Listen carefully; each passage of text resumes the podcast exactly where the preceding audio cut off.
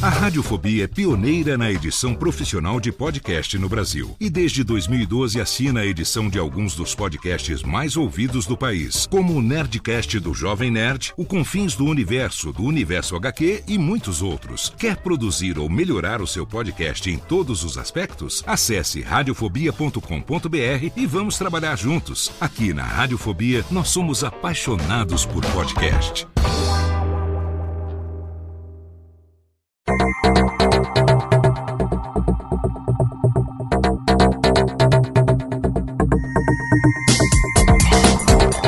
Técnica, alô Técnica, baixa trilha técnica, seja muito bem-vindo. Esse é o episódio número 59 do Alô Técnica e hoje nós começamos uma nova série entrevistando profissionais da voz. Nossa primeira convidada é a fonoaudióloga doutora Thaís Vaiano.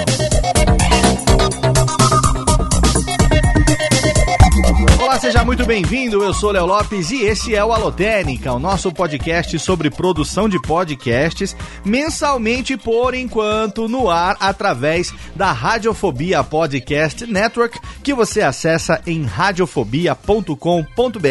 Você assina também o nosso feed, tanto o feed individual do Alotênica quanto o feed da Network, se você quiser, para você ouvir no agregador da sua preferência. No programa de hoje, eu começo uma nova série série. Eu vou começar a entrevistar profissionais da voz, pessoas cuja profissão tem uma relação direta com a voz, para que a gente entenda um pouco melhor como funciona o nosso mecanismo de produção da voz, os cuidados que a gente deve ter com a voz. Nós que falamos bastante, tanto quem é locutor profissional quanto quem é podcaster, precisa saber, precisa entender melhor. Então no programa de hoje eu vou entrevistar não apenas sobre o aspecto fisiológico, como hoje eu estou entrevistando a minha fonoaudióloga, a doutora Thaís Vaiano, ela que vem cuidando da minha voz desde 2015. Eu fiz uma entrevista com ela, eu tenho certeza que você vai adorar. Inclusive, a gente tem coisas práticas para você que está ouvindo, exercícios práticos de aquecimento vocal,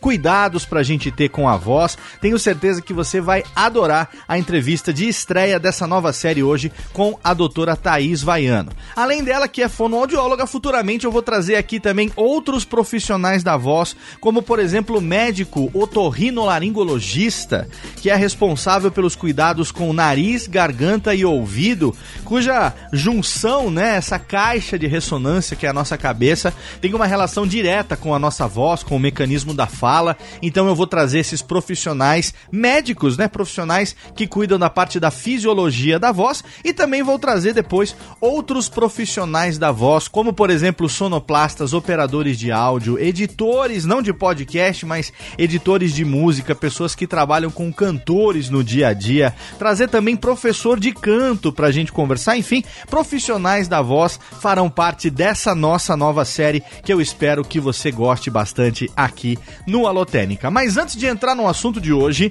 eu tenho uma novidade, atenção técnica que ruflem os tambores, porque a partir do programa de hoje, você já pode contribuir com o projeto do Alotênica através do Padrim, senhoras e senhores. Exatamente, olha aí que bacaníssimo eu resolvi depois de muito pensar, depois de muito matutar, desisti várias vezes, mas finalmente cheguei à conclusão de que se existe dentro dos podcasts que eu produzo um projeto que mereça a contribuição dos ouvintes, é o Alotênica. Esse programa que eu adoro fazer, esse programa mensal, por isso que eu disse no começo, mensal por enquanto, porque não é que ele vai acabar não, tá? O Alotênica não corre o risco de acabar. Se o projeto do Padrim por alguma razão não der certo, não tem problema. O Alotênica vai continuar sendo um programa mensal. Eu vou continuar fazendo ele do jeito que eu tenho feito desde novembro de 2013 aqui para você, todo mês trazendo conteúdo relevante relacionado à produção de podcast. Mas ele pode deixar de ser mensal e até mesmo se tornar quinzenal. A gente pode ter outras atrações além do podcast também. A gente pode ter uma live mensal via YouTube, via Hangout, com a participação dos nossos ouvintes, dos nossos padrinhos. A gente pode vir a ter um programa quinzenal e esse segundo Alotênica pautado pelos padrinhos. Então, eu estabeleci duas por enquanto, duas por enquanto metas coletivas que você vai conhecer acessando o perfil do Alotênica lá no Padrim, padrim.com.br barra Alotênica. Lá eu escrevi um texto explicando por que eu resolvi fazer o Alotênica. Aí você pode se perguntar, mas Léo, se o Alotênica não vai terminar, se ele vai continuar sendo mensal, se não corre o risco de acabar, por que é que você resolveu fazer esse projeto do Padrim? E eu respondo, para eu poder me aproximar ainda mais de você, ouvinte do Alotênica, e ao mesmo tempo diversificar e ampliar o projeto do Alotênica. O Alotênica passa a ser um projeto dentro do curso de podcast.com.br.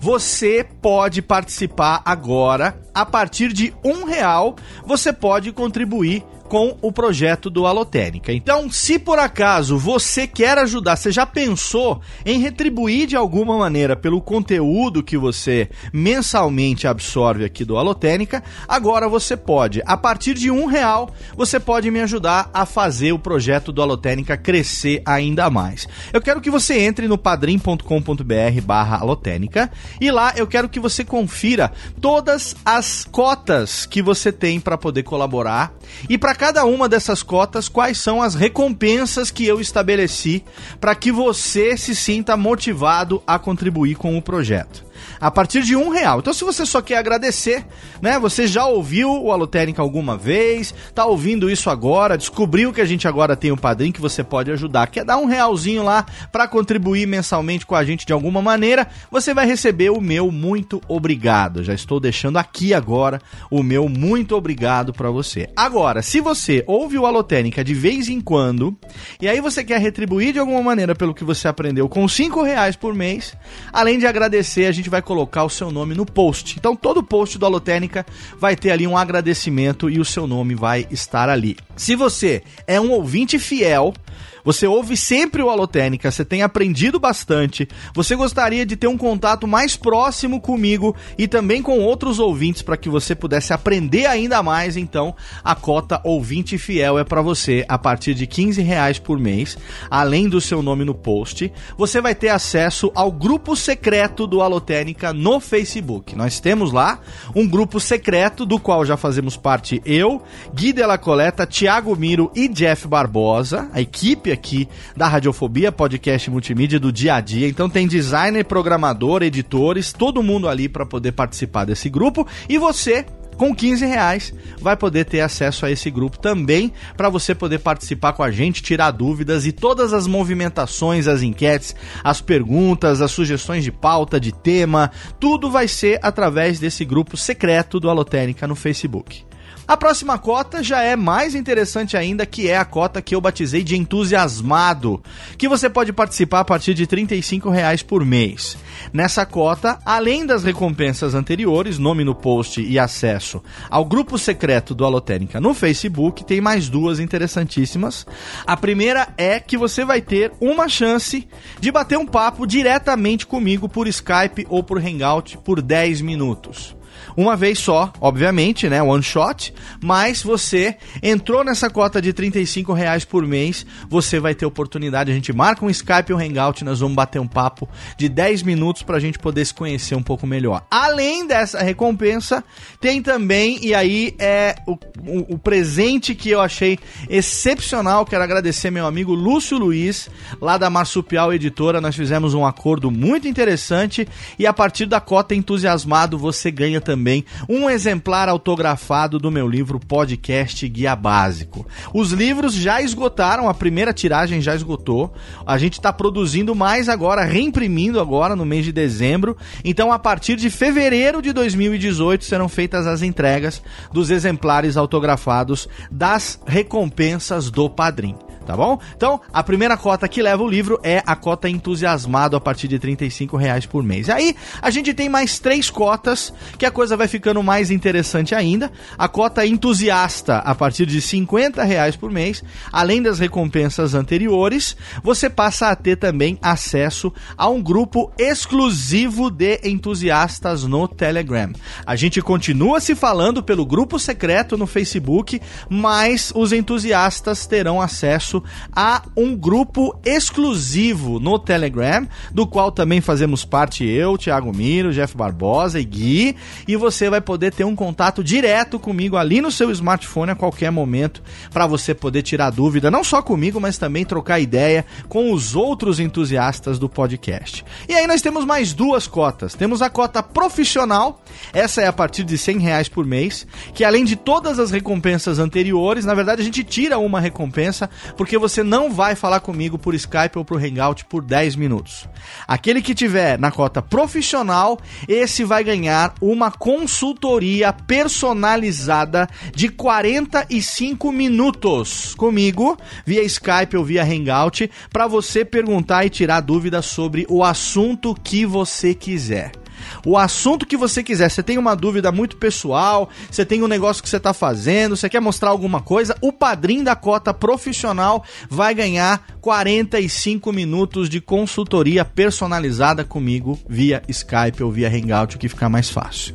Não é totalmente fenomenal? E aí tem mais uma que essa é a cota Rei dos Editores, é a cota para você que já produz, que já edita, você que quer se tornar o Rei dos Editores, você que quer me desbancar aqui na Radiofobia Podcast Multimídia, uma cota de 150 reais e nessa cota, além de todas as recompensas anteriores, você ganha acesso total e gratuito gratuito ao meu workshop de produção de podcasts, como produzir um podcast com qualidade profissional, no qual você vai encontrar mais de 4 horas de conteúdo sobre produção de podcasts, divididas em 21 vídeos e toda aquela história que você sabe do meu workshop. Essa é a cota Rei dos Editores. Então, eu quero te convidar a entrar agora no padrim.com.br barra alotênica, dar uma lida no texto. Eu escrevi um texto lá explicando como foi que o Alotênica nasceu, como foi que o Alotênica evoluiu e por que que depois de muita gente falar, Léo, como é que eu posso ajudar, como é que eu posso contribuir,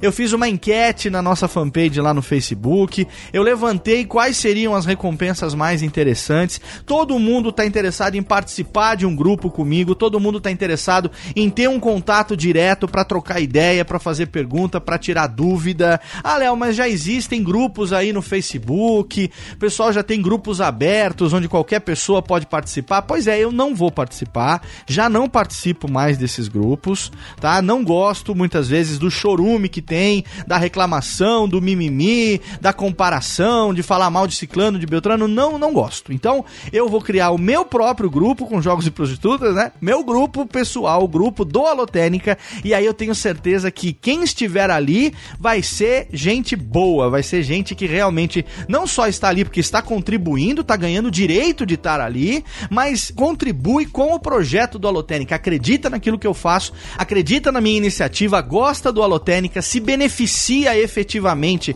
daquilo que a gente faz aqui mensalmente. Por isso, esse grupo serão os amigos do Alotênica, serão na verdade os padrinhos do Alotênica, aqueles que realmente estão contribuindo para que o programa e o projeto do curso de podcast possa crescer cada vez mais e é claro, tem além das recompensas individuais tem as metas coletivas. A primeira meta eu estabeleci em R$ 1.500. Quando a gente bater essa meta coletiva, a gente passa a ter uma live mensal via Hangout no YouTube com a sua participação ao vivo. E se a gente bater a segunda meta, que é uma meta de R$ 3.500, aí o Alotênica vira quinzenal e esse segundo programa vai ser pautado por você no nosso grupo no Facebook, inclusive com a sua participação. Todo programa a gente vai escolher escolher a participação de um padrinho se a gente bater a segunda meta. Eu ainda tenho quatro metas guardadas. À medida que nós formos batendo as metas, se nós conseguirmos bater essas duas primeiras metas, aí a gente coloca a próxima e assim por diante. E você não vai se arrepender, porque essas metas coletivas foram pensadas em aumentar ainda mais o conteúdo do programa, ainda mais a qualidade do que a gente faz aqui, a relevância do que a gente faz aqui no Alotênica para você você. E aí eu tenho certeza que se a gente bater as outras metas, cabeças vão explodir, porque a gente tem web aula de graça, a gente vai ter inclusive curso presencial de graça nas metas coletivas, caso a gente vá batendo. Então faz o seguinte, você tá me ouvindo até agora, se você ouviu isso até agora e não desligou, não pulou, é porque você realmente gosta do Alotênica, acha que é relevante o que a gente faz aqui, então entra agora lá em padrim.com.br barra Alotênica, escolha a sua cota, se torne nosso padrim e nós vamos juntos fazer com que esse projeto, que é tão bacana, que eu sou tão apaixonado, cresça ainda mais e o podcast se torne uma mídia cada vez mais profissional, com excelentes programas surgindo por aí, a gente aumente cada vez mais a nossa audiência e, por que não, nos tornemos a mídia mais importante de todos os tempos. Olha que excelente sonho, hein? Que sonho excelente que a gente pode sonhar junto, enquanto isso a gente vai fazendo acontecer. Seja bem-vindo ao Padrim do Alotênica. Corre e entra lá, padrim.com.br barra Alotênica. Agora, Técnica, já fizemos aqui o nosso jabá do Padrim. Roda a vinheta porque a gente vai chamar a Thaís para entrar no tema de hoje. Alô, Técnica! Alô, Técnica! Alô, Técnica! Segue programação Técnica!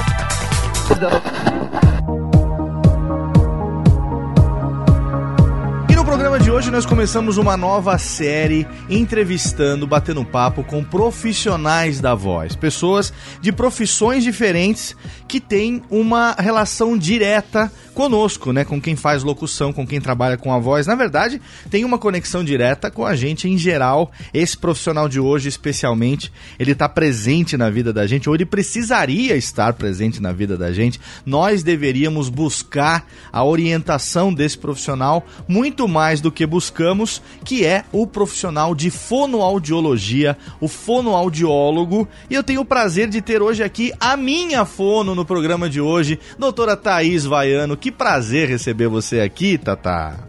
Prazer é meu, Léo. Muito bom estar aqui com vocês e poder falar um pouco sobre voz, sobre comunicação aqui nesse seu programa super famoso.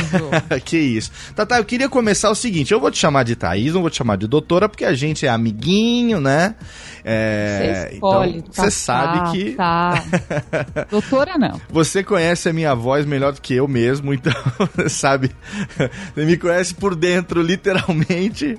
Então a gente tem já uma certa intimidade. Eu queria que você começasse explicando pro ouvinte do Alotênica. As pessoas podem não entender, eles vão achar que eu já vi suas pregas. Ah, já viu mesmo! não só viu, como fez elas vibrarem de maneiras que eu nunca tinha feito antes. e a gente vai entender um pouquinho melhor como é que funciona esse negócio de mexer com a prega dos outros daqui a pouco. Mas eu queria saber de você, Tata, o que é, é, é primeiro, quem é você, né? Quem é Thaís Vaiano é, e como foi que você chegou na fonoaudiologia? Muito bom. É, Thaís Vaiano é fonoaudióloga porque desde criancinha sempre foi apaixonada por voz. Eu gostava de imitar a voz, saber por que um cantor cantava fino, outro cantava grosso, mas ninguém conseguia me explicar. Uhum. Fiz aula de canto um tempão, fui até para fora para estudar canto, mas eu queria entender o que, que quais os mecanismos que acontecem lá dentro que a Caramba, gente não vê. E a voz é essa coisa meio virtual, né? A gente não sabe de onde ela vem, para onde Sim. ela vai, como é que eu faço para sair uma nota e não sair outra. Uhum. Então, eu fui estudar fonoaudiologia por conta disso.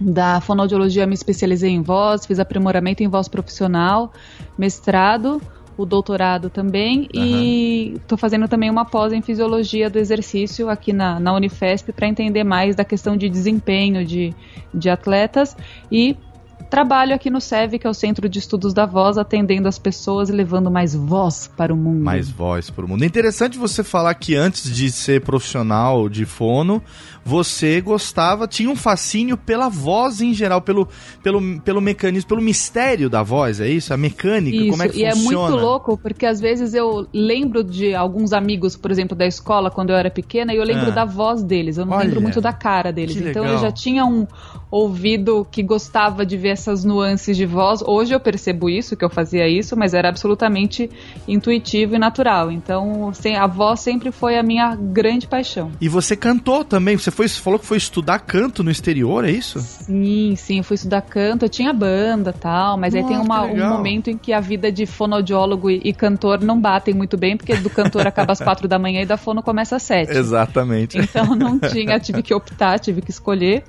E mas já cantei, já tive banda, tudo. Cara, adoro voz, não canto mais, mas adoro cuidar da, da voz de quem canta. Olha aí a nossa doutora cantora, nossa doutora cantora.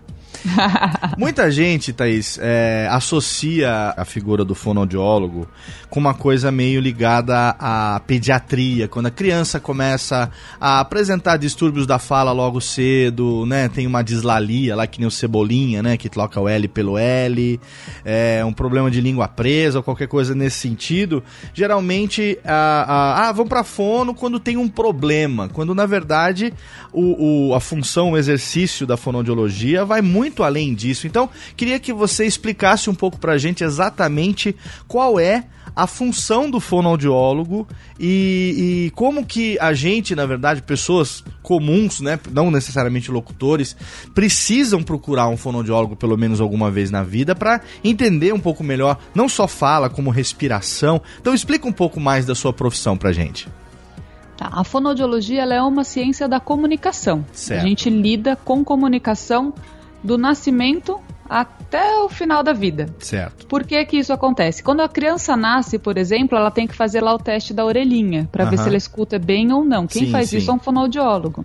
Ah. Se a criança tem problema de amamentação, quem vai fazer essa reabilitação e fazer com que a criança consiga se alimentar direito também é o fonoaudiólogo. Olha aí. Quem faz, por exemplo, teste, quem vai entrar em alguma empresa e faz teste é, admissional, vai fazer uma hum, audiometria. Isso, quem faz isso. a audiometria é o fonoaudiólogo. Certo. Quem perde a audição e vai precisar colocar um aparelho auditivo, vai passar por um fonoaudiólogo e quem não engole direito lá no finalzinho, mais velhinho, tem algum problema de comunicação depressão, afasia ou teve algum AVC, vai também passar por um fonoaudiólogo. Então é um, um profissional que acompanha a comunicação da pessoa ao longo da vida toda. Mas a gente realmente é mais conhecido pelo trabalho que faz com crianças. Uhum. Mas existem outras especialidades na, na fonoaudiologia, como a motricidade oral, que, fala, que lida bastante com pessoas que não conseguem respirar pelo nariz, respiram pela boca, ficam com aquela bocona aberta, então a gente faz exercício para fechar a boca.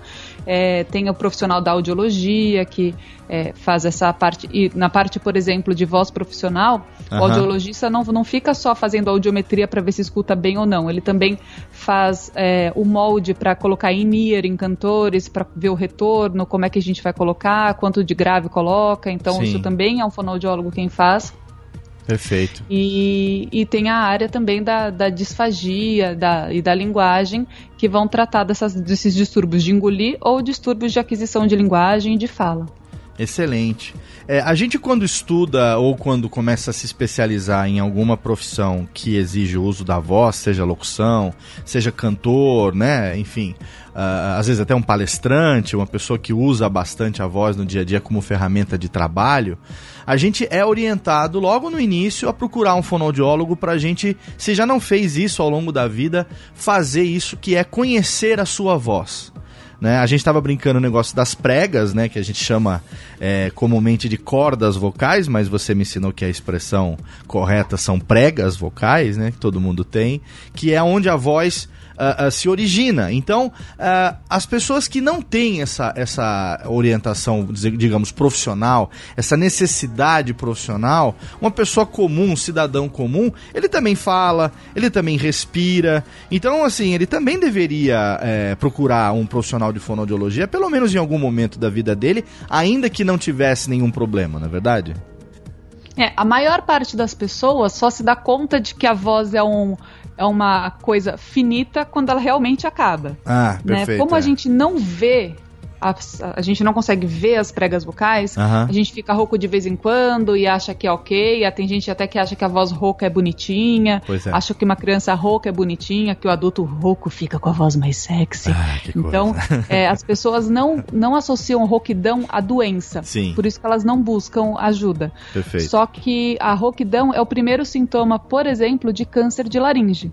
A rouquidão, então, é o primeiro sintoma de câncer por muito laringe. tempo precisa de é, auxílio médico e fonoaudiológico. A gente precisa ver se não tem realmente nada de errado acontecendo aí com a corda vocal e com a laringe dessa, dessa pessoa. Perfeito. Os profissionais da voz, a gente indica que são cantores, locutores, professores, advogados, quem depende da voz para trabalhar. Sim essas pessoas precisam buscar fazer pelo menos um exame anual Sim. com o médico, otorrinolaringologista e Sim. também com o fonoaudiólogo. Perfeito. Quem não, quem não fala é, publicamente, quem não usa a voz profissionalmente, Se quiser melhorar a comunicação, é indicado. Mas o que a gente indica realmente é se ficar rouco por mais de sete dias, buscar um médico para saber o que está acontecendo.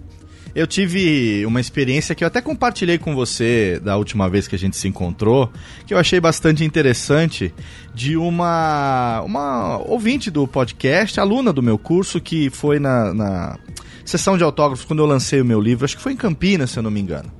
E aí, conversando, ela falou assim: Léo, eu tenho. É, sou estudante de jornalismo e tal, mas eu tenho uma, uma dificuldade muito grande, muitas vezes na comunicação. É, eu queria que você me indicasse um curso de locução. Como é que eu faço pra. pra, pra... E, e eu percebia que ela falava assim, meio pra dentro, sabe? Uma coisa bem introvertida, assim. Aí eu, eu, eu sempre dou esse conselho e pra ela eu dei também. Falei assim: olha, você já procurou um profissional de fonoaudiologia alguma vez? Você já foi num fono para tentar é, se conhecer melhor, conhecer a sua voz e tal, aprender a respirar, não sei o que. E dei esse conselho para ela, tal, assinou um livro, aquela coisa tal, foi embora. Depois, deu acho que um mês ou dois meses mais ou menos, eu recebi um e-mail dessa menina se identificando, né? É, dando esse dia como referência para que eu lembrasse, dizendo que foi efetivamente numa, numa fono e que aquilo mudou a vida dela porque ela não sabia que ela respirava totalmente errado, ela não sabia que ela tinha uma, uma postura que não facilitava a projeção da voz. É, então diz que melhorou a autoestima, melhorou a comunicação, melhorou relacionamento com as pessoas, né? É, que coisa é essa fascinante, Thaís, que, que a gente não conhece a própria capacidade de se comunicar que você estuda isso no seu dia a dia, que, a sua, que o seu ofício é, é, uhum. te dá de experiência diariamente aí no seu trabalho? Essa coisa fascinante é comunicação, é interagir com o outro, é se fazer entender. Muitas vezes a gente sabe que as pessoas brigam porque eles falam assim: ah, você falou isso, isso e isso. E a pessoa fala assim: não, mas eu não quis dizer isso, eu quis dizer aquilo, aquilo e aquilo. Uhum. Porque é um erro, a gente fica muito pensando muito às vezes nas palavras que a gente usa. Sim. Quando na verdade é a intenção que a gente coloca, a melodia da nossa voz que vai fazer com que o outro entenda. Perfeito. E a hora que a gente tem domínio disso, a hora que a gente entende isso e sabe usar isso em nosso favor, isso torna a nossa comunicação, o nosso dia a dia muito melhor, porque a Com gente certeza. fala e as pessoas realmente, realmente entendem aquilo que a gente disse. Porque a comunicação é de livre interpretação. Sim. Mas se a gente der as pistas adequadas, que esse é um treino de locução, por exemplo, é você conseguir colocar emoção no texto, porque só as palavras não vão passar nada para as pessoas. Uhum. Então, a hora que você coloca emoção e que você consegue fazer esse jogo das palavras junto com o desenho de melodia, as pessoas têm realmente uma qualidade de vida muito melhor. Além disso, Falar é um esforço físico também, porque Sim. envolve respiração, envolve a garganta, envolve gasto de energia. A Sim. hora que eu consigo usar esse sistema de uma forma mais econômica, eu me canso menos. Se eu falo o dia inteiro, isso vai me trazer uma qualidade de vida no final do dia, não é aquela coisa exausta. Às vezes os, alguns professores vêm aqui e falam: Nossa, chega a última aula, eu não quero falar. Acaba, a, acaba o dia, eu não quero falar com ninguém, eu não quero, não quero que ninguém fale comigo, porque eu não aguento mais falar. Isso é uma atividade física, envolve é. músculo. A corda vocal é um músculo, a laringe está cheia de músculo. Sim. E os músculos têm preparação para isso. É, se eu decidir agora sair correndo e correr 10 quilômetros, é óbvio que eu vou ficar muito cansada e uhum. exausta, porque eu não tenho preparo muscular para isso. Certo. Então, a hora que a gente procura um fonoaudiólogo, de preferência especialista em voz, a gente, a gente prepara esses músculos para que eles consigam dar conta da, da, do recado e a pessoa falar tranquilamente, sem ficar rouca e sem ficar exausta no final do dia. Alô, Técnica! Alô, Técnica! Alô, Técnica! Segue programação Técnica. Vamos falar um pouco sobre a formação da voz, né? Como é que a voz se forma. Uma coisa que as pessoas nascem, crescem, falam e muitas vezes não se dão conta, afinal de contas, como é que eu consigo falar. Explica um pouco pra gente a fisiologia da voz, Thaís. Boa, vamos lá. A voz é a nossa primeira expressão. A primeira coisa que a gente faz quando nasce é chorar. Então, uhum. a nossa expressão de vida é o choro, Sim. é vocalizar. Então é, é o que a, a, hora que nasce é o que todo mundo está esperando, é o choro do neném para mostrar que ele está ali. Como que isso acontece? Isso acontece principalmente por três atributos. Primeiro, respiração, Certo. depois a laringe, onde, tá, onde estão as cordas vocais, e depois ressonância. A respiração é é o nosso pulmão, é a nossa capacidade de colocar no pulmão, a hora que a gente solta esse ar, esse ar vai passar pela corda vocal, vibra a corda vocal e produz um som. Esse som se modifica no nosso crânio, na nossa articulação. Então, a primeira coisa, a base da fonação é a respiração. Um falante profissional é, antes de tudo, um respirador profissional. Que não adianta você ter uma ótima voz e ficar com a respiração curta sem dar a frase certa. Então, a hora que a gente tem uma coordenação respiratória, a gente consegue coordenar as nossas frases, a gente consegue coordenar o nosso texto. Então, isso é fundamental. Primeira coisa, trabalhar a respiração. Certo. Quem canta, fala assim: ah, eu respiro pelo diafragma. Não respira pelo diafragma, a gente usa o diafragma. Todo mundo respira pelo diafragma. A gente respira pelo nariz e o ar chega no pulmão. Sim. O que a gente treina é, para profissionais do canto, principalmente, atores, é uma respiração diafragmática e abdominal para que a gente consiga fazer com que esses músculos ajudem na expiração. Então, a gente trabalha essa musculatura para aumentar rendimento, para melhorar a, a, a voz das pessoas. Depois que o ar sai do pulmão, ela vai passar pela corda vocal, a corda vocal vibra e faz um esse zzz vai subindo e no nosso crânio, na nossa articulação, a gente muda esse som.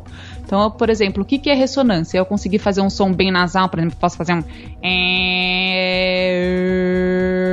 A minha corda vocal tá igual. O que eu estou mudando é da corda vocal para cima. Certo. Ou eu coloco uma ressonância aqui mais nasal, ou mais oral aqui na boca, ou uma ressonância bem baixa, uma coisa mais de tórax, de peito. Então, onde eu coloco a minha voz é a minha ressonância. Perfeito. Então, tem esses três elementos, principalmente para quem trabalha com voz caricata, que faz imitações. Aham. A prega vocal continua basicamente do mesmo jeito. O que a gente muda é a posição de língua, a posição de boca, do palato mole, que é o céu da boca. Sim. Então, essas posições a gente vai mudando e conseguindo sons diferentes, sons mais caricatos e sons mais, mais abertos ou mais fechados. A nossa prega vocal, ou as nossas cordas vocais, são músculos que ficam na laringe e você. É, músculos, né? São músculos. Isso, é um, são dois músculos, né? Na verdade, é um conjunto de músculos, mas Sim. o principal, quando a gente pensa na corda vocal mesmo, é, é, é um músculo que, duplo, né? Fica um de cada lado, como se fosse um- a letra V paralela ao chão. Certo. Então, às vezes, isso é importante as pessoas saberem também, que elas acham, ah, se eu, eu tenho seis cordas, oito, dez, são duas só, e acabou essa, não tem outra, não tem transplante de corda vocal, acabou, acabou. Então, por isso que é importante que a gente cuide e pense na longevidade desse músculo. Esse músculo precisa ser pa- poupado. Por isso que, Esse na verdade, músculo- a gente chama de corda, mas corda remete a uma coisa que você falou paralelo ao chão, porque é, é na posição, digamos, deitado. Ele é longitudinal na laringe, né? Não é como se ele fosse não- uma é, corda de violoncelo. pescoço, ele não assim. vai do, do pescoço de cima para baixo. É Sim. o contrário, é de trás para frente. Como se fosse um corte longitudinal no seu Isso, pescoço isso ali fica. E, na verdade, a, a corda, a gente chama de corda corda, mas ele é uma prega realmente, né? Porque. É, e ele é coberto, é um músculo recoberto por uma mucosa. O que vibra é a mucosa. O músculo ele só alonga e encurta, é igual a corda de um violão. Sim. Se eu traciono mais, fica mais agudo. Se eu encurto mais, é, se eu traciono mais, fica mais agudo. E se eu encurto mais, fica mais grave. Então esse- essa mucosa, que é uma, uma capinha da corda vocal, ela vibra, vibra, vibra e com essa vibração que a gente produz o som. Vozes roucas que a gente ouve, uma voz assim mais áspera, mais Aham. parece que é uma voz mais seca. Essa mucosa não vibra direito. Certo. Então é isso que faz com que a voz tenha uma característica mais seca. Parece que é uma voz que não. Que não- a gente escuta essa voz e fala, nossa, essa prega vocal não vibra direito. E realmente não vibra. Ela precisa vibrar bem solta e bem livre. E é até por isso que a gente sempre fala, ah, tem que tomar água, tem que tomar água. A água é como se fosse o óleo lubrificante dessa vibração. Se ela ficar mais seca, eu vou gastar mais energia, eu vou gastar mais ar e posso até me machucar no final do dia por conta dessa, desse sistema. Eu preciso que isso vibre de uma forma livre e até por isso a gente também não pode fazer força no pescoço. Quem fala ou canta com muito esforço na região do pescoço está segurando esse sistema. Esse sistema tem que estar livre, tem que Certo. soar. A força, se, se a gente coloca força em algum lugar, é na, no- na respiração, nunca na garganta.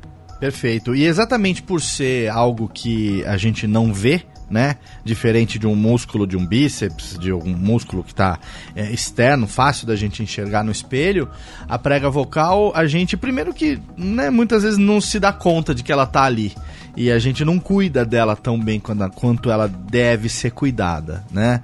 Ela fica relegada ali em segundo plano. A gente tem hábitos e hábitos que muitas vezes são prejudiciais à, à nossa voz, né? É, entre esses hábitos prejudiciais à nossa voz, quais que a gente pode destacar como os mais nocivos? Bom, os mais nocivos, com certeza, estão relacionados ao fumo, né, o tabagismo. Certo. Não não só pelo, pela. Às vezes as pessoas falam, ah, mas eu, é, é, eu uso narguilé, essas coisas, mas tem uma questão importante que é a temperatura. A temperatura, perfeito. É. Uhum. Não são só as substâncias químicas, não é só a questão do impacto químico na prega vocal. E a gente tem que pensar, às vezes as pessoas pensam também, ah, eu bebo água, a água passa pela corda vocal. Não passa, se passasse você engasgava, tá? Então quando a gente engasga, quando a gente fala, ah, desceu pelo lado errado, isso realmente é engasgar. Na uhum. hora que a água vai pelo lado errado, a água Sim. vai pra, pelo tubo de trás. Quando a gente falou da hidratação, quando falou da hidratação agora há pouco, não é que você toma água e ela molha a prega vocal, não é isso que não, acontece. Não, não para. A hidratação de trás que é o esôfago, vai pro estômago e hidrata seu corpo inteiro. Exatamente. Também a corda vocal. Não é lavar a prega vocal. Né? Não, não, não tem. Mesmo o gargarejo. O gargarejo não chega na, na corda vocal. Fala, ah, vou Sim. fazer um gargarejo de, com umas receitas milagrosas de voz. Sim, Isso também não chega é tudo, na corda é vocal. Tudo... A única coisa que passa pela corda vocal é ar. É o ar. Então, a hora que a, se a uhum, pessoa perfeito. fuma, ela vai fazer com que essas toxinas, com que essa tem, a temperatura também é, interfira na, na, na mucosa, interfira no músculo vocal. Isso, com o tempo, essa agressão pode fazer com que uh, esse tecido se modifique, com que a voz fique mais áspera e até com que surjam algumas alterações celulares, que a gente chama de leucoplasia, que é uma plaquinha branca, às vezes, que fica em cima da corda vocal, e também o câncer de laringe. A mesma coisa em relação ao etilismo. Sim. A gente também tem associação de elevados índices de câncer de laringe em pessoas que consomem muita bebida alcoólica. Então, certo com certeza esses são os dois hábitos mais deletérios para que você possa preservar a voz de uma da melhor forma possível e por mais tempo possível. E tem dois hábitos também que é, muitas vezes a gente comete de forma involuntária, mas que também são prejudiciais, que são que, que, que é o hábito de pigarrear e o hábito de gritar, né? Que são coisas que são, digamos assim, traumas é, é, repentinos na prega vocal, como o pigarro. Tem muita gente que acha que pigarreando tá limpando a voz e não é isso que acontece, né? Na verdade, o pigarro, quando ele é um reflexo, ele funciona para tirar alguma coisa que parou em cima da corda vocal. Certo. Então a gente faz um para tirar aquilo e aquilo descer pelo tubo certo, porque certo. ele não pode descer, porque se descer vai parar no pulmão. Uhum. Então, o pigarro ocasional, ele não é um problema grande, mas o problema é quando esse pigarro vira um hábito. A pessoa isso, isso. vai fazer qualquer coisa. Hum, hum, isso é um atrito entre as pregas vocais. A gente bate com muita força uma corda vocal contra a outra, e isso, no longo prazo, pode causar alguma lesão. Certo. Então, o hábito de pigarrear é muito ruim. Um pigarro ocasional, não, obviamente, não vai te traumatizar, não vai, não vai causar nenhum prejuízo. Sim. É, eu me é, refiro àquelas pessoas que não conseguem emitir uma frase sem pigarrear antes. Tem, né? tem várias. Tem gente que começa. Hum, hum, então isso vira um hábito, não é necessidade. Quando é Sim. é necessidade realmente de tirar alguma secreção da garganta, funciona. Mas Sim. quando vira um hábito, aí é, é realmente deletério. E quando ele, é quando ele é necessário, ele é até involuntário, né? Você. Sim, é um reflexo. É, é um reflexo porque a corda vocal ela existe para proteger o nosso pulmão. Ela é a última, é o último porteiro protegendo o nosso pulmão. Então Sim. a gente tem quando a gente engole, tem uma tampinha que fecha, que é a epiglote, para fazer com que uh, o alimento desça, faz como se fosse um tobogã do alimento da boca pro esôfago para chegar no estômago. Certo. Quando isso não funciona da melhor forma possível, escorre um pouco de alimento ou de água ou até secreção para a região da corda vocal como o seu corpo sabe que isso não pode de jeito nenhum chegar no seu pulmão, porque pode dar alguma infecção, você pode ter pneumonia, ele quer expelir isso. Então a gente ou tosse ou pigarreia. Uhum. Então, todos os animais têm corda vocal, né? Por exemplo, é, tirando as aves que têm uma, uma laringe diferenciada, mas os mamíferos de forma geral têm pregas vocais que é para isso, é para proteger via aérea. Então, a função da corda vocal é não deixar nada passar por pulmão. A gente que inventou de falar, cantar, fazer sons diversos, locuções, é coisa da criação humana. E o grito, Tata? O grito, existe técnica para o grito. Se não existe, existem até es escolas de grito nos Estados Unidos, tem escola de zumbi, escola de grito, porque eles têm hábitos realmente diferenciados. Mas o grito, quando ele é feito com técnica, ele não é um problema. O problema é falar alto o tempo todo. É certo. pior falar alto o dia inteiro do que gritar de vez em quando. Falar alto é você tá sempre modulando demais, né? Lá em cima. É, falar alto em volume. Falar em... Tem gente que não tem noção de volume, tem, que precisa tem. o tempo todo falar muito forte, independente de ruído, independente do lugar onde ela tá. Às vezes ela vai para uma sala fechada e continua falando muito alto. Uhum. Isso, a gente sempre fala em dose de voz. A gente nunca fala, não é uma coisa, não é um, um evento esparso é, um, é uma dose. Então, dose é o quanto eu falei e em que intensidade eu falei. Certo. Essa dose que a gente tem que tentar sempre adequar a nossa fisiologia e adequar as nossas possibilidades. Existe também a possibilidade, quando você dá um grito muito extremo, de fazer lesão em prega vocal. Isso acontece. Tem Sim. gente que faz uma lesão em corda vocal gritando, gritando gol aos 45 do segundo olha tempo. Aí, olha e, aí. e acontece mesmo. E um tipo de lesão muito comum nesses casos é pólipo, e um pólipo, ele é cirúrgico. Então a pessoa dá esse grito, ele vai ter que fazer, provavelmente vai ter que fazer uma cirurgia por conta disso. Então, quem precisa da voz é bom que controle um pouco os ânimos em situações dessa, desse jeito para que não não force demais a, a, corda vocal, porque a gente acha que é uma coisa super resistente, né? Como a gente não vê, mas uma corda vocal grande, por exemplo, tem um centímetro e meio. É uma coisa muito pequenininha. Uhum. É muito é muito muito delicado. Sim. Então, o máximo de trauma que a gente puder evitar, melhor. Eu vou colocar uh, alguns links no post desse programa para o ouvinte que eventualmente tiver curiosidade. Claro que no YouTube tem milhares de vídeos lá. Eu vou escolher alguns que sejam menos nojentos e vou deixar alguns vídeos no post para que o ouvinte possa ter essa ilustração, né, para possa visualizar é, efetivamente como é que como é que é a fisiologia da nossa prega vocal. Alô, Técnica! Alô, Técnica! Alô, Técnica! Segue programação Técnica.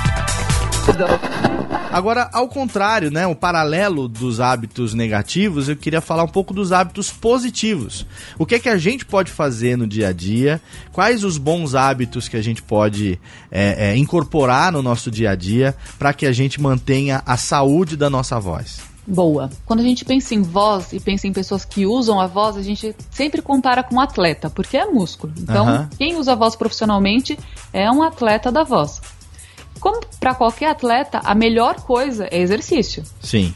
Então, Perfeito. os exercícios. Ah, mas tem que fazer todo dia? Sim, tem que fazer todos os dias.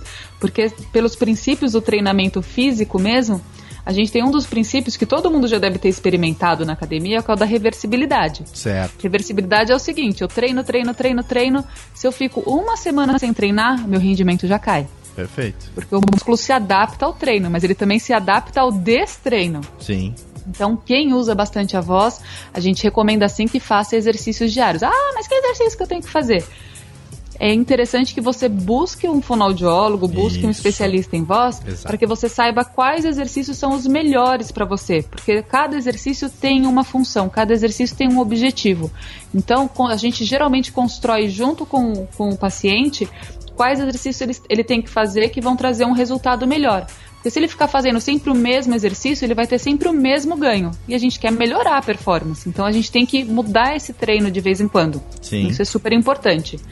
Além disso, o que faz bem é beber água, muita água o dia inteiro, numa, no mínimo 2 litros de água ao longo do dia. Boa. E não adianta chegar em casa e falar assim, ah, não beber água e virar 2 litros de água. A hidratação. Então, vários goles uhum. de água ao longo do dia. Então deixa um copinho ali perto e vai bebendo bastante água. Quem Sim. tem muita alergia, é, e sente que nesse tempo seco, quem mora em São Paulo, que demora para chover, a gente está vendo em Brasília também que não chove, e precisa usar bastante a voz, a gente indica também que faça a nebulização, que é o inaladorzinho, rouba o inalador da criança, do filho, porque aí é um tipo de hidratação direta. A água, ela vai lá para o estômago e hidrata o corpo inteiro. E, em algum momento, chega na corda vocal pela circulação. Sim. Mas a, vaporização, ela vai direto para a corda vocal, porque é, é, é, vapor de. é ar. Então, a hora que a gente respira, esse vapor de água chega na corda vocal. Então, ajuda bastante os profissionais de voz nesse tempo seco.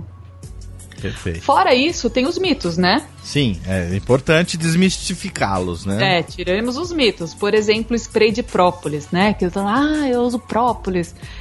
Qual que é o problema do spray de própolis? As pessoas espirram na, na, garganta e acham que é a oitava maravilha do mundo. Mas se vocês forem olhar lá na composição, spray de própolis geralmente tem álcool. Hum. Na verdade, ele não melhora a sua voz, ele anestesia, anestesia a sua dor. Perfeito. Então, você nessas situações você vai começar a usar a voz com mais esforço e não vai ter o feedback de dor para falar, oh, não, aqui eu não posso ir mais. Então, geralmente, depois, se a pessoa usa a voz depois de ter feito esse uso de spray de própolis, essas balas que são é, que tem menta, gengibre, tudo isso, vai fazer com que ele faça um esforço maior. Uhum. A melhor coisa realmente é exercício, água em algumas situações até repouso vocal, em algumas situações específicas.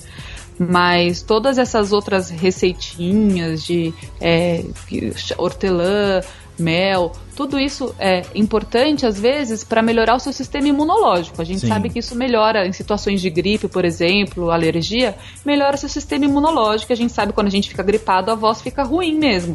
Porque Sim. incha, a gente fica com a corda vocal um pouquinho mais gordinha e aí a voz fica aquela coisa pesada que não fica direito. Fica desse jeito. Aracida Top tá... Term, tá aí? Hã? Aracida Mas... Top Term. Mas não, a dela é um problema um pouquinho maior. Não, é assim, é, um pouquinho diferente. Muito bom. Então, tem situações e situações. Mas quando a gente fica gripado, a gente sente que fica com aquela voz, né? E que é a mesma Sim. voz, por exemplo, que a gente fica quando a gente vai numa festa e fala pra caramba, canta é. junto com a banda, agora que tá tendo um monte de show para tirar todo o nosso dinheiro. Nossa. Tem esses shows maravilhosos de rock, a gente vai e canta junto. Aí no dia seguinte a voz tá pesada. Tá pesada porque a hora que a gente fala com muita força, ou canta por muito tempo, ou fala por muito tempo, ela incha. Se sim, ela incha e fica mais pesada, a nossa frequência cai. É só pensar na corda do violão de novo. Perfeito. A mais fininha tem um som mais fino e a mais gordinha tem um som mais grosso. A mesma coisa acontece com a corda vocal. É. Então tem essas situações. A melhor coisa que a gente tem a fazer é cuidar sempre evitar receitas milagro milagrosas, elas não realmente não funcionam e quando não funcionam também atrapalham. Não é só a questão de não funcionar, pode atrapalhar e pode ter um efeito reverso. Um outro mito importante é o ar-condicionado. As pessoas oh. falam, nossa, foge de ar-condicionado, não quero ficar no ar-condicionado de jeito nenhum. É. Mas o ar-condicionado, na verdade, o ar é, gelado, ele, a hora que ele condiciona o ar, ele tira a umidade. Então o problema não é, na verdade, o ar gelado, hum. é o ar hum. seco, é o ar sem umidade. Perfeito. Então esse é o maior vilão realmente, é o ar seco que deixa a garganta mais seca e aí a gente compensa isso com ou com inalação ou com mais água. Alô, Técnica! Alô, Técnica! Alô, Técnica! Segue programação Técnica! Outra coisa que muita gente fala, Thaís, é o seguinte: eu tenho a voz feia, né? Eu tenho vergonha da minha voz, a minha voz é feia. E, e, muitas vezes a gente tá ouvindo essa pessoa e não é, assim, não tem nada demais. É uma voz é, diferente da sua, obviamente. A gente sabe que, né, existem vozes mais aveludadas, vozes mais os Antônio Viviane da vida. A gente sabe que existem, obviamente, diferenças. Fisiologicamente falando, como se dão essas diferenças na voz e, afinal de contas, existe ou não voz bonita e voz feia? Aí a gente entra na questão de gosto, tem gosto para tudo, né? Sim. Então, tem vozes que a gente acha, vozes que são mais agradáveis e vozes que são menos agradáveis. Certo. Então, o que, que a gente pode pensar? Que a gente sempre pode mudar uma característica de voz. A gente tem que pensar onde é que está esse problema. Se a questão é rouquidão, se a pessoa fala assim. Então, é um problema lá na corda vocal, provavelmente, ou lá naquela região de, de laringe. A gente tem que fazer um exame, ver o que é que tem. Às vezes pode ser algum procedimento cirúrgico só que resolva, ou às vezes a própria fonoterapia resolve isso, só com exercícios a pessoa consegue mudar. Mas o que mais chega, as pessoas que menos gostam da voz, são as pessoas que têm realmente voz nasal. E são pessoas que a gente não. que incomodam um pouco a gente ficar ouvindo muito tempo, gente que fala assim. Isso é uma questão também de terapia. A gente consegue mudar isso com o exercício. O que está acontecendo? O foco da minha ressonância está no meu nariz. Eu tenho que trazer esse foco de ressonância mais para a oralidade para eu conseguir ter uma voz mais agradável. Certo. Outra coisa que as pessoas não gostam é de vozes muito finas. Então, às vezes chega um baita mulherão grandão falando assim com as pessoas e tem um cargo de gerência, por exemplo, e ninguém obedece, nem vai obedecer. Lindinho, Com essa lindinho. voz aqui fica muito difícil. Então a gente tem que deixar essa voz um pouco mais grave para que ela tenha um cargo de liderança. Certo. E a mesma coisa acontece com homens. O homem, o homem e a mulher passam pela muda vocal mas em alguns homens essa muda fica incompleta. E ele chega lá nos 20 anos e continua falando fino. Não é o caso do Anderson Silva. Mas é como se. É porque o Anderson Silva consegue fazer a voz grave. Mas tem algumas pessoas que não conseguem realmente colocar. Fazer com que a voz fique grave. Alguns homens em algumas é, para o consultório às vezes com muito sofrimento, sofre há um tempão e em duas sessões a gente faz algumas manobras para deixar a voz grave e ele segue com a voz grave, porque é um ajuste muito simples.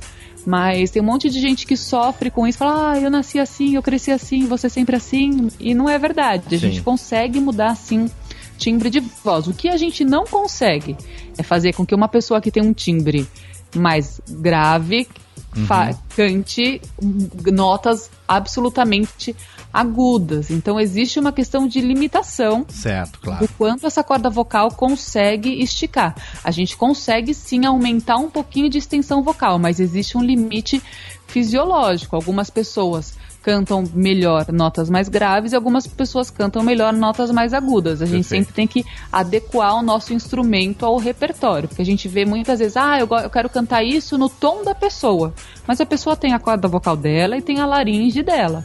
Então ela canta desse jeito porque é o melhor para ela. A gente tem que descobrir sempre, junto com o professor de canto, por exemplo, nesses casos, qual que é a melhor, a gente fala tessitura, em que, em que lugar, em que região que ele fica mais confortável para cantar, porque se a gente força muito qualquer músculo, a chance de lesão também é grande. Então, mais uma vez, o conselho é se você tem algum tipo de. Não digo trauma, mas se você não gosta da sua voz por alguma razão, se você acha que tem a voz feia ou que não fala bem, qualquer coisa, procura um profissional de fonoaudiologia para fazer uma consulta, porque muitas vezes isso pode ser fruto de um hábito errado que você vem trazendo ao longo sim, da vida. Sim, de alguns ajustes né? errados. E, e, você falou, não pode não ser um trauma, mas muitas vezes é. Essas é, pessoas né? acabam se isolando socialmente, porque as pessoas julgam pela voz, né? Então, Sim. mesmo no telefone, tem algumas. Uma patologia, por exemplo, chamada edema de Heinck, que acontece muito em mulheres que fumaram pela vida toda e aí chegam ah, depois dos 30 anos, 40, com uma voz muito grossa. E ao voz telefone Belo, né? Voz de Nair Belo. Isso. chamam ela de senhor. Ah, o senhor gostaria, ela não é senhor, é senhora.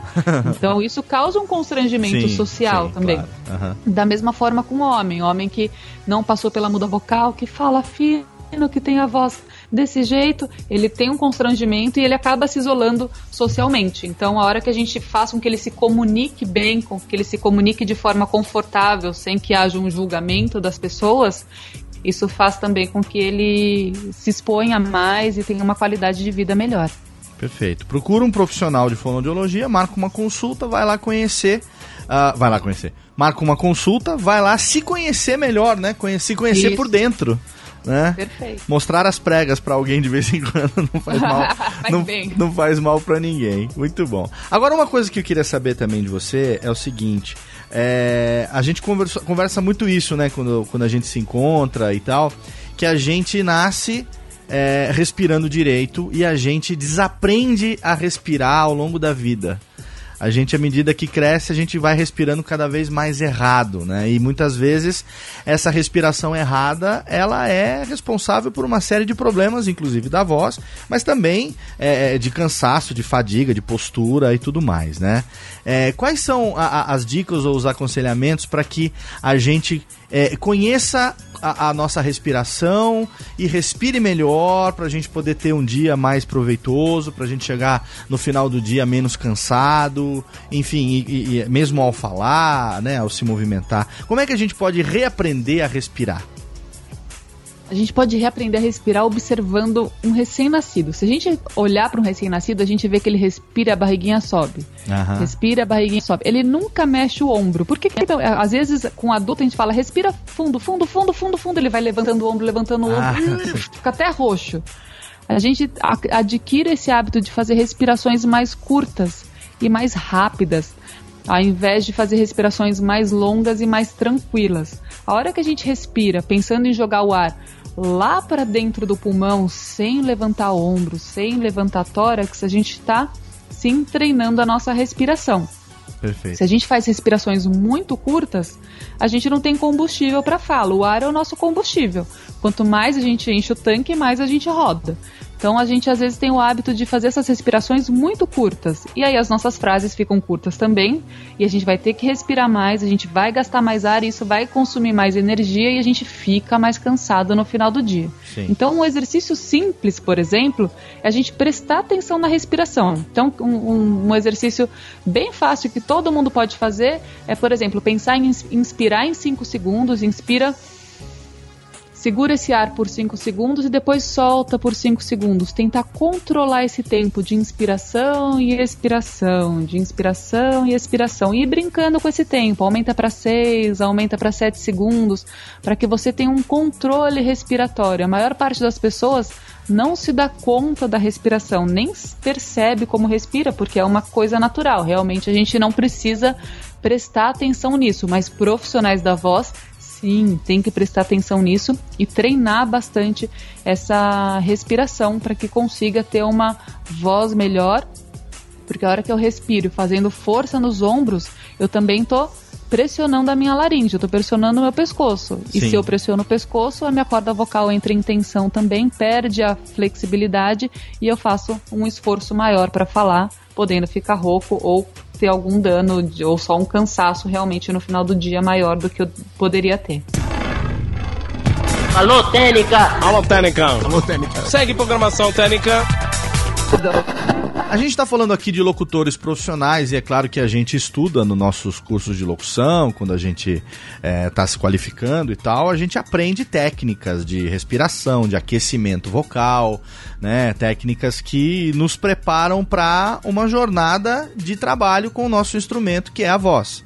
Então a gente vai entrar em estúdio, às vezes você tem um texto de 30 segundos, de um minuto para gravar, muitas vezes você vai ter ali uma sessão de uma hora, duas horas de, de, de dublagem, de narração de documentário, alguma coisa assim.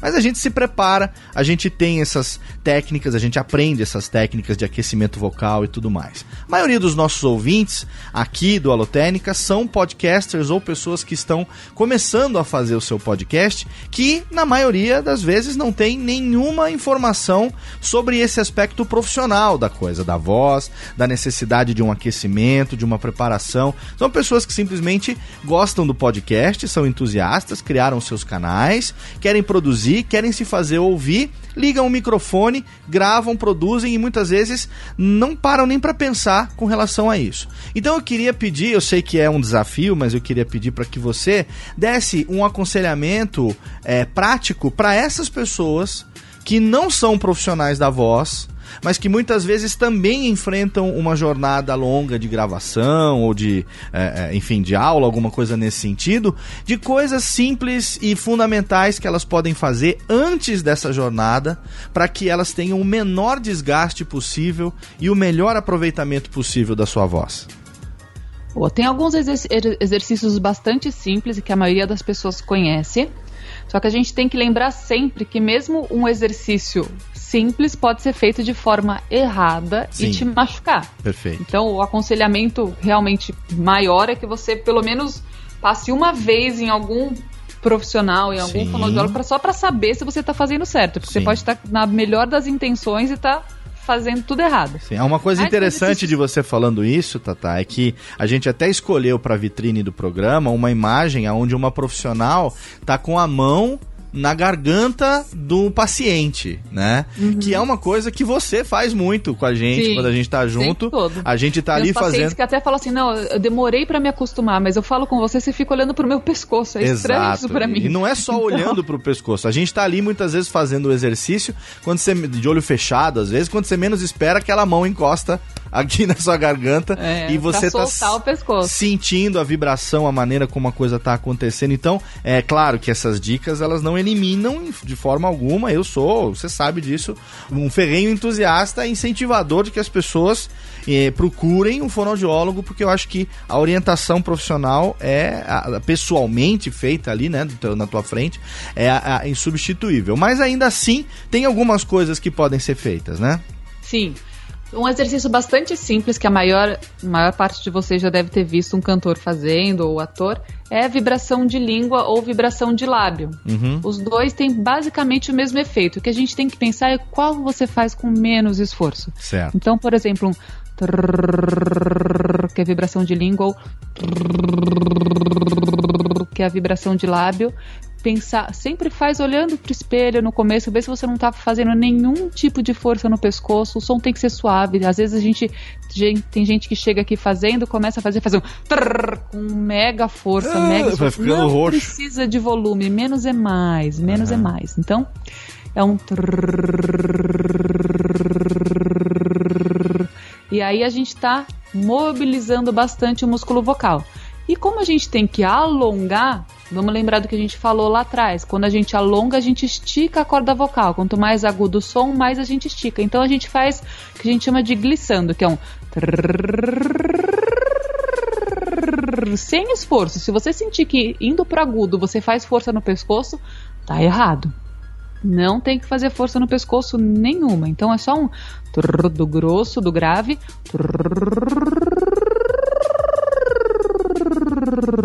pro agudo.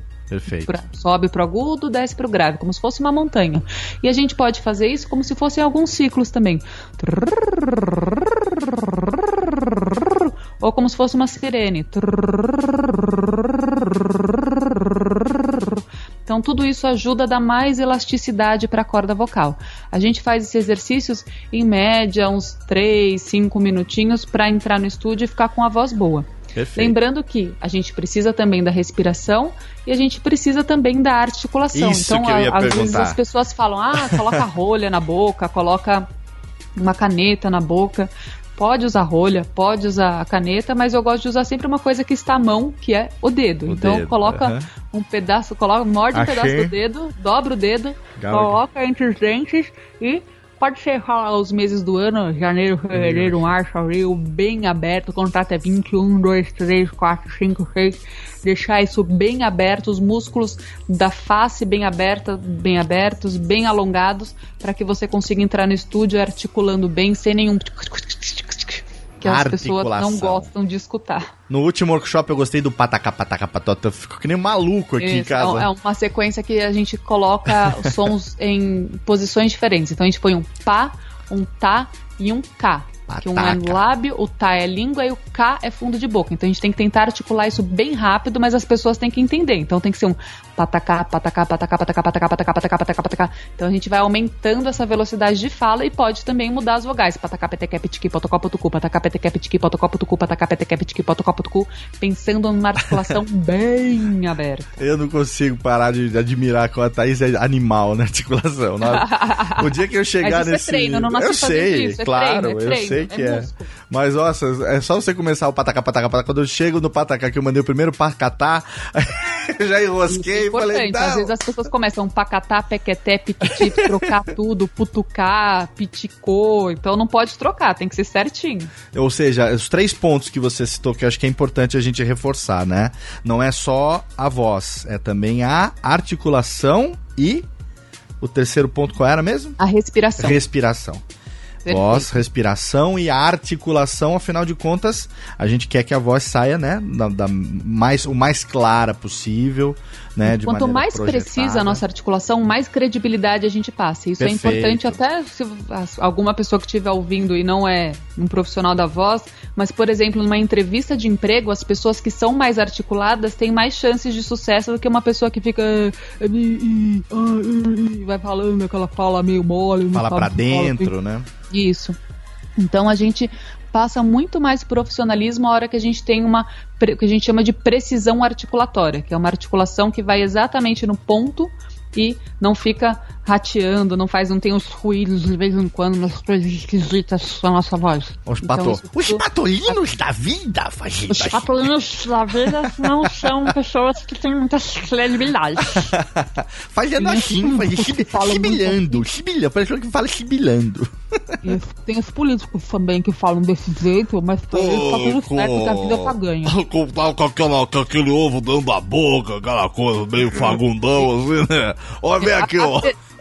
Apesar de tudo, esse exemplo dessa voz específica é. foi um exemplo muito positivo porque é uma rouquidão que realmente estava associada a um câncer de laringe.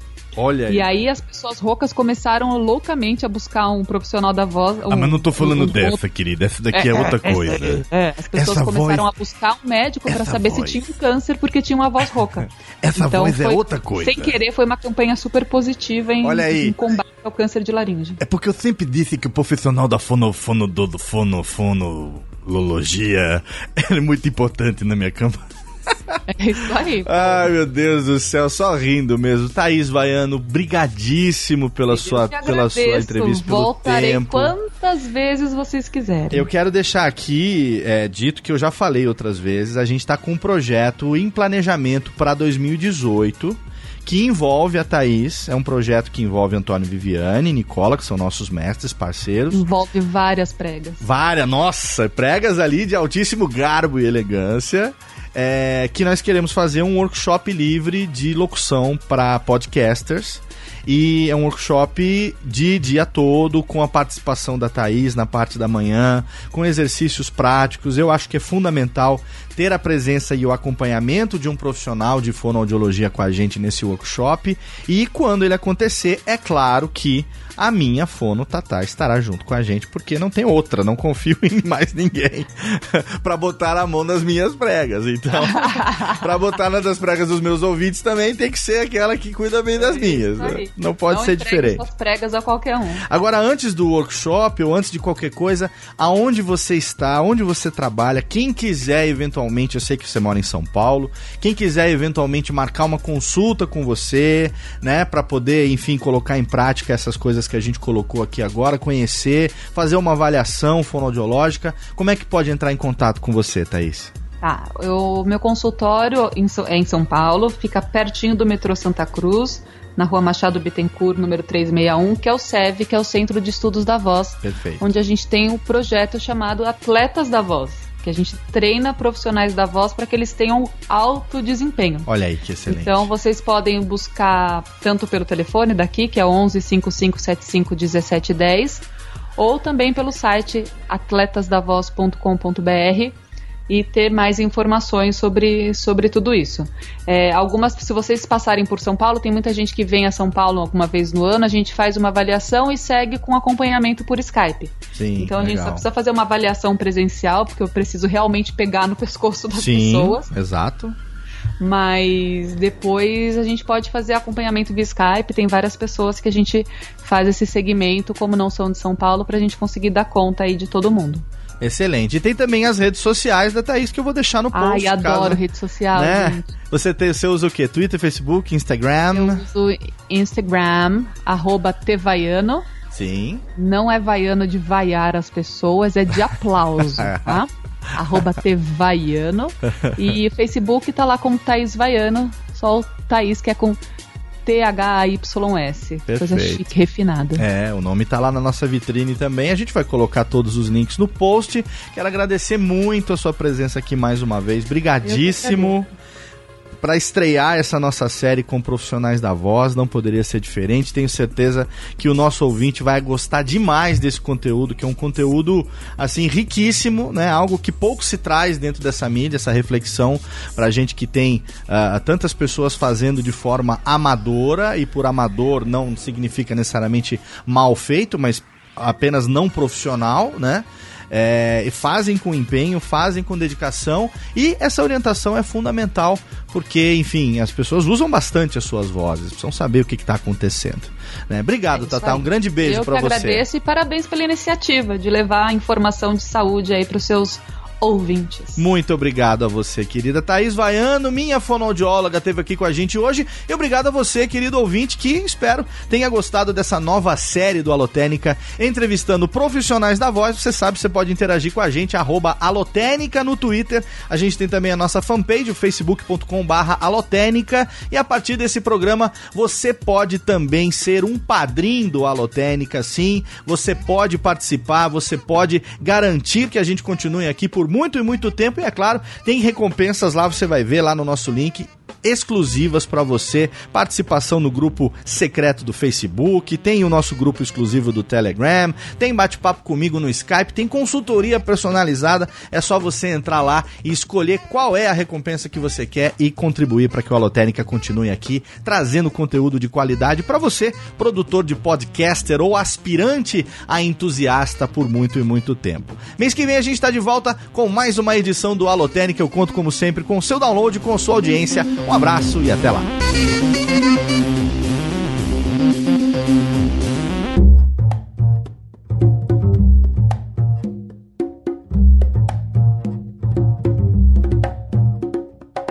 Este podcast foi publicado pela Radiofobia Podcast Network.